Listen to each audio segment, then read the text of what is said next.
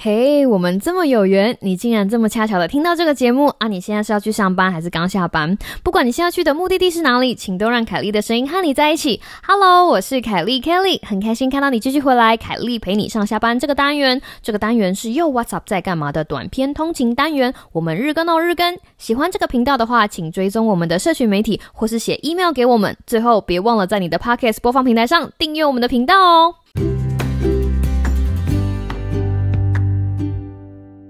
Hello，各位听众朋友，大家好啊！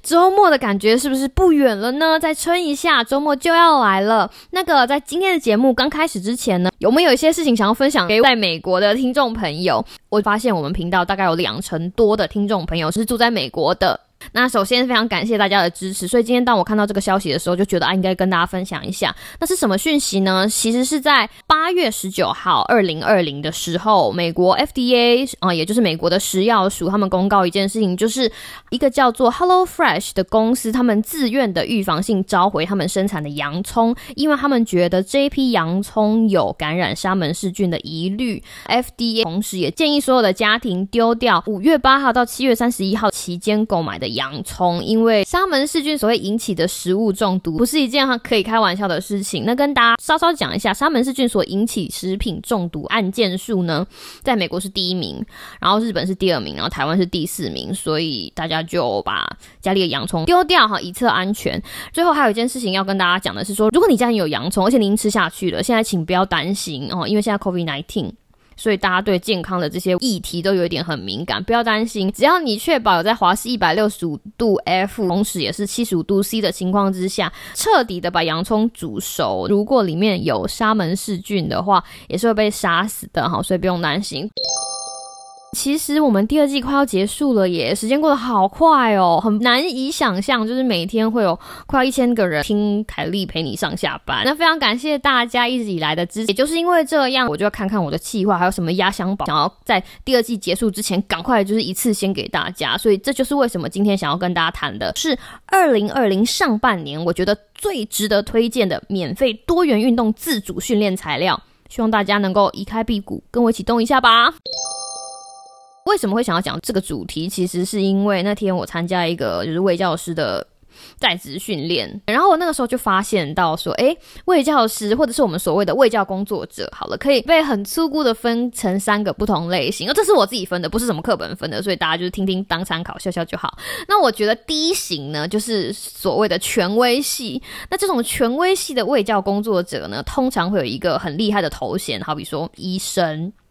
教授、博士，或者是某个领域的大头哦，专家这种，他们的卫教风格呢，就会属于那种我很有知识，然后我很有经验，我告诉你们重要的事情，然后大家还要记得听从哦。其实你不要说，有很多人非常吃权威系卫教工作者提供资讯这一套，虽然有的时候他们不一定是真的知道啊，但是有些人吃这一套，所以他还是会有用的，这是权威系哈。我们不要偷说他人坏话。第二种呢，我觉得是陪伴系。那陪伴系这个很好理解，就是有一些卫教工作者，他会选择走一个就是陪伴。就是我们一起，比如说我们一起运动，或者是我们一起努力。那最常见的例子就像是呃健身房的教练，有吗健身房的教练不是都非常嗨嘛？就是鼓励大家一起做运动啊，或者是如果你去参加那种团体健康讲座的讲师，有的时候也是会用这样子的策略来鼓励大家一起下定决心要健康，一起下定决心吃得好，一起好好睡觉，类似这一种陪伴系的卫教工作者。那还有第三种，就是我 我在的这个类别，好听一点。是先求有再求好戏，但是其实讲白话一点就是卑微戏。没错，我们非常的卑微，我们的核心思想就是我们把我们的期望降得非常非常低，大家都离能够做到百分之一百非常的遥远，所以只要有进步一点点，我们就会非常的开心，所以我们给出的鼓励都会非常多，因为一就大于零，只要有任何数字大于零，它就是一个正数，所以我是卑微系。但是呢，我那天就在上网浏览不同的学术机构卫教企划的时候，哇，我大吃一惊，而且让我彻底笑开怀是。我发现 还有人比训练我的这一套更卑微。那这个计划呢，是美国某一个大学的，就是卫教计划。他们就是有一个 App，然后这个 App 里面呢会有一些健康提醒，然后提醒大家应该要怎么做。但是他非常逗趣的是，他用非常卑微的口气鼓励大家做该做的事情。跟大家举一个例子，好比说激励训练，他们提倡的是希望每个人随时随地都做激励训练。他们没有说你要举多少，他也没有叫你一个礼拜要做几次激励训练，没有，他们就很卑微的说，只要你在。一天二十四小时之内想到的时候，举起身边任何一个有一点点重量的东西都好。然后他们还给了几个很有趣的例子哦，好比说，呃，拜托大家就是出去买菜的时候可以绕远路。如果你小孩不轻的话，可以每天多把小孩举起来，或者是呢，希望大家可以体贴老婆，就是帮老婆拎东西。这些例子有没有超卑微的？我看了之后，整个就觉得被逗笑，就发现哇，我真的离超级卑微还有很遥远的一段，我应该要朝那个方向继续努力。大家听到这里可能会觉得说，哈，就是你是走这个调调的，你会不会觉得你很可怜？我觉得不会，因为我们虽然卑微，但是我们是有节操、有专业素养的卑微位教师哦。其实呢，如果要正确的定义我的话，我觉得我自己是。卑微傲娇系，就是我们虽然卑微，但是我们也有我们坚持的事情。讲一个故事给你听，你就知道了。我之前参加的卫教工作坊之一，就是糖尿病照护工作坊。那这个工作坊呢，它是政府举办的，它的目的其实是。让呃已经患有糖尿病的病人和他们的家人可以来一起上课，那他们就可以知道如何正确的准备自己的饮食，然后还有讲一些就是运动的重要性，就是糖尿病病患需要了解的资讯，在这个工作坊里面都有。这是一个四个礼拜的课。那在结束之后呢，我们在帮助讲师在收东西的时候，哎，突然有一个学员跑来，是一个妈妈，看起来是他的女儿陪他来。这个妈妈就跑来问讲师说：“哦，这是 C 老师的课，C 老师，C 老师，我问你哦，我每天都有走路啊，然后有的。”时候会种种花，假日的时候会去爬爬山，你觉得这样是不是还不错？然后他这样问，然后你知道 C 老师也是卑微系的，C 老师呢就整个卑微系会教师上身就说：哇，好棒哦！就是你还走路，你还种花，你周末的时候还出去走走，很棒啊！你做的非常棒，继续努力。结果呢，这个妈妈她就回头跟她的女儿讲说：看。C 老师说这样很好啊，然后这位学员的女儿就快步的走上来，似乎想要对 C 老师说点什么，但是你知道姜还是老的辣，C 老师真的是不愧 为教工作者的老江湖，他一眼就知道发生什么事了，而且在这里跟大家讲一下，C 老师也是卑微傲娇系的，他也是有节操的，他。当下掌握情况之后，好，他就跟学员说：“等等，我说你已经有开始执行了，这样的心态非常好，但是我没有说这样够哦。”然后那个学员突然被抓到小辫子，你知道吗？事情是这个样子，他本来带着他女儿跑去找 C 老师，我在猜想了哈，他女儿一定是要求他妈妈要多做一点，但他觉得啊我已经很够了，我做了来来来来来，我做了这么多，那如果拿到 C 老师的口头允许的时候，你知道有一种挟天子以令诸侯的感觉，就是说你看他老师已经说我很棒棒了呢，你不能再要求我了，然后这件事情。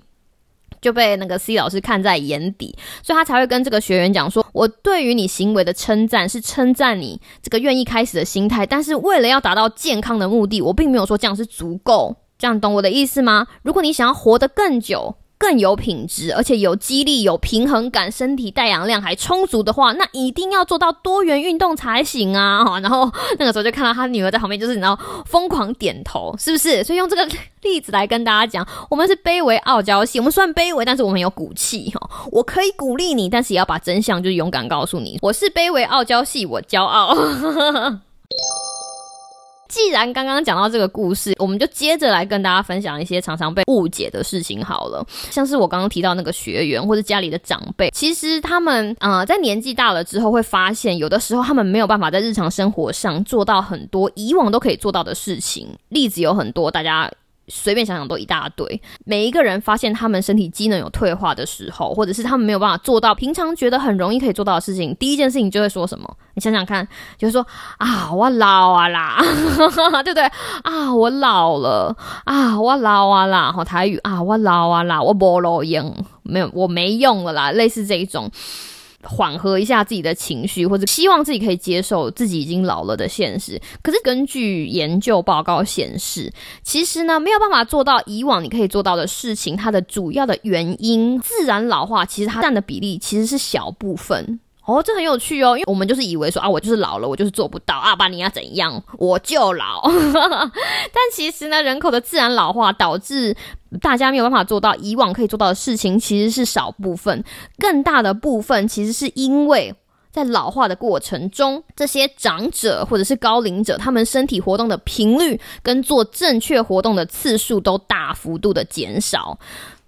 因为他们在老化的过程中，他们其实没有运动的习惯，就算是有运动的习惯，也没有做正确的运动，所以想当然尔。维持身体健康的四大类别都大幅度退步的时候，他们就会发现自己不如以往健康了。那四这四大类别有哪四大呢？有心肺功能耐力、肌力、平衡哈跟弹性。听到这里就会想说，诶，那是不是有一些方法可以来针对这四大类别，就是来给它补强一下、加强一下，让我们至少不要退化的这么快呢？有的，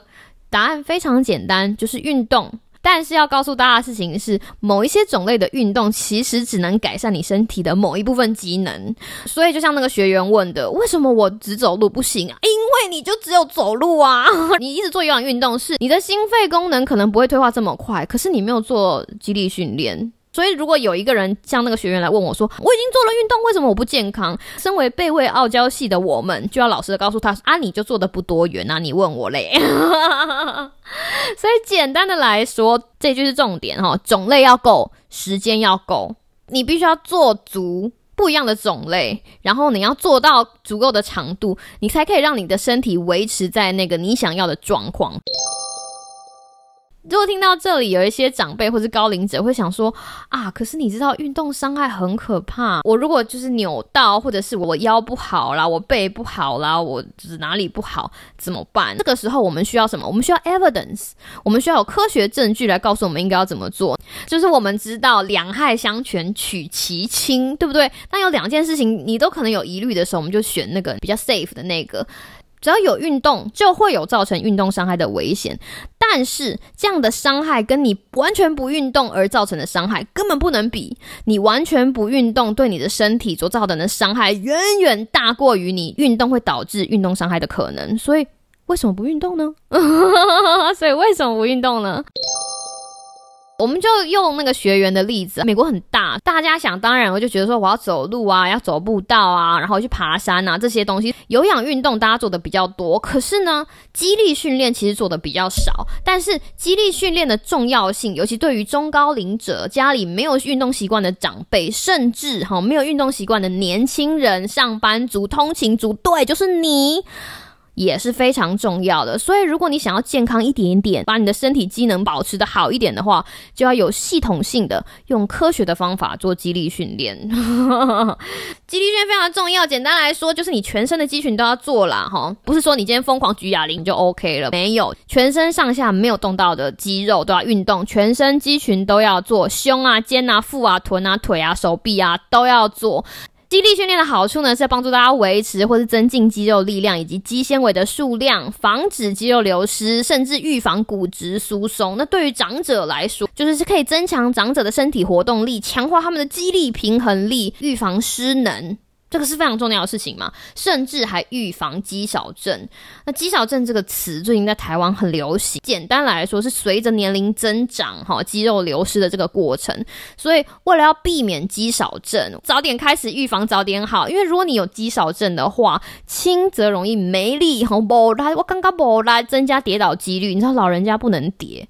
重则导致失能，哈，久卧在床。就是我虽然讲的很轻松，但其实它的后果是很严重的。如果今天你是年轻人，你是一个上班族，你可能从现在就要开始想想，我要做点什么东西，开始让自己就是做多元化的运动。那如果你家有长辈哈，长爸爸妈妈或者是你关心的长辈，他们平时也没有运动的习惯啊，我觉得 it's about time，就是差不多也是时间跟他们沟通一下，是不是要考虑来做一些多元的运动？那我讲到这里，大家就想说，哎，那个很难呢，或者是你到家里 爸妈。或者是高龄长辈，你说有的时候就借口一堆，很怕难，很怕额外花钱。哦，我们先来讲讲看美国我是怎么做的好了。有这个学员的这个例子之后，我就回去查了一下，发现诶，美国有一个老化协会，就是 National Institute on Aging，它其实是 NIH 的一部分。他们呢跟美国 CDC，他们都出了类似的手册，就是带高龄者做健康操。那这些健康操的动作其实都非常非常的安全，它不会过分的难。它也不会过分的复杂，甚至它还会考虑到就是长辈需要做运动的种种因素，譬如说不要滑倒啦，然后还有一些简单的辅助工具，譬如说弹力绳啦、哦矿泉水瓶啊，或者是椅子，都可以用非常简单的东西在家里完成。那那个时候我看到这个东西的时候，你知道我超级感动，我就觉得美国真是一个进步的国家。我那个时候疯狂到还录了影片给我妈看，就是把这些动作。自己录，因为它是手册嘛，而且是英文的，所以我就自己一边讲，然后一边录了那个影片给我妈看。虽然把自己妈妈拿出来出卖是很不好意思的事情，但是我妈照我给她录的 demo 影片做了三个月，有一天她非常神经的，就是打电话来说要跟我视讯，然后视讯打也什么话都不说，就把她的手就是你知道举起来，就是你知道是露出她的二头肌，然后就跟她讲说怎样，你今天是跟爸爸阿丘宝吗？还是你跟爸爸打架？她说不是的，你有没有看到我的二头肌？她今天都在做你那套就是高龄者肌力训练，我连做三个月已经长出肌肉来嘞。因为我妈很瘦小，所以这这件事情对她来说是个大。这个故事也跟大家分享。其实只要你很努力的做，你很持续的做，你是会看到结果的。出卖完自己老妈，我就那个时候我就在想说，哇，美国这么进步，那台湾也是一个很优秀的国家，对不对？我们也应该会有这样子的东西吧？然后就给我找到了，不盖你，我找到的时候真的感动到是没有痛哭流涕，但那个心情非常的激动。然后我从头到尾把那个运动看完了，我当下就是只有你知道。做的真的太好了，做的真的太好了，这是今天的重点。OK，今天就是来跟大家分享这个免费的多元运动自主训练材料，在家里就可以做。它虽然是针对长辈的，没错，但是呢，如果你是通勤族，如果你每天也是久坐，如果你是工程师，如果你是上班族，我认真的建议你。如果你不知道从哪里开始，就从这里开始，好吧？这个资料非常的好。那它是什么呢？它其实就是卫福部公布的高龄者健康操，它就有一个大概二十几分钟的，就是 YouTube 影片。那我会在 Show Note 下面就是把链接分享给大家，还会分享在我们又 WhatsApp 在干嘛的脸书哈跟 IG 我都会分享。这个真的非常赞，而且它有国语的版本跟台语的版本。它是在二零一七年卫福部公布这个高龄者的健康操，我从头到尾看了一下，我觉得它里里面的动作跟美国老化协会跟 CDC 所颁布的高龄者就是激励训练动作非常的相似，而且还有一个优点就是它超级温和，真的非常温和。所以如果你家有那种非常害怕的长辈，就惊就惊一罐呢，非常害怕自己会受伤，非常害怕自己会搏斗，他其实都讲的非常好，我大推，真的是你知道五星吹捧。实心吹捧就是这个卫福部高龄者健康操哈，它除了有国语的，还有台语的，然后呢一天做两次好，大家仔细听好哦，二十分钟，早上做一次，晚上做一次，非常的赞。如果你身体状况可以，你就站着做；如果不行的话，坐着也可以跟着一起做。它是多元性的运动，有伸展啊、有氧啊、肌力啊、平衡，从头到尾都一次做给你。而且年轻的朋友，你只要也是每天早上出门前做二十分钟，不要听凯丽陪你上下班，没关系，没关系。早上出门前做二十分钟，晚上回来吃饭前做个二十分钟。真的，为了我们美好的未来，我觉得牺牲我的节目完全值得，好不好？我还有看到其他也是不错的影片哈，我也会放在那个我的 playlist 里面跟大家分享，在 show note 里面。那这个影片呢是台北市卫生局跟师大运动与休闲学院一起制作的，然后它也是多元性的运动，有伸展啊、有氧、肌力跟平衡运动。我选了两个版本，一个是二零一六的版本，一个是二零一八的版本，它是四十分钟长的，有一个老师，还有一个就是阿北，阿北当学员。跟着你一起做，也是非常的温和，非常适合合家一起，嗯，合家一起欣赏吗？非常适合合家一起运动哦。我没有拿叶配，我真的没有拿卫福部的叶配，也没有拿台北市卫生局的叶配，但是这个东西真的是重要到我觉得，就是你知道不疯狂宣传不行。你早上起床不听凯丽陪上下班都不行，不是不是，你早上起床不听凯丽佩上下班都 OK，请你好好的做运动。节目的最后，其实要告诉大家的是，我刚刚可能只是比较嗨的讲了一大堆话，其实真心的想要跟大家分享的事情是，老化真的是一件非常非常恐怖的事情。如果你家里有长辈或者是老人，你看着他们渐渐的没有办法做他们以前可以做的事情，那种心里面的苦闷真的是言语没有办法表达出来。而且对于本人来说，当他们意识到他们的身体肌肉因为没有好好的训练而渐渐无力，再也无法完成他脑袋里面想要完成的事情的时候，当下的感觉真的就是只有一个无奈而已。身为人类，我们很渺小，我们甚至没有办法扭转这个自然老化的过程。我们可以做的事情是尽力，就是把。老化，或者是把这个肌肉流失的过程推迟一点是一点，真的推迟一点是一点。希望每一个为自己努力过的今天都能够美好而不留遗憾。我是凯莉 Kelly，希望你有个美好的星期五、星期六跟星期天。那我们下礼拜再见喽，拜拜。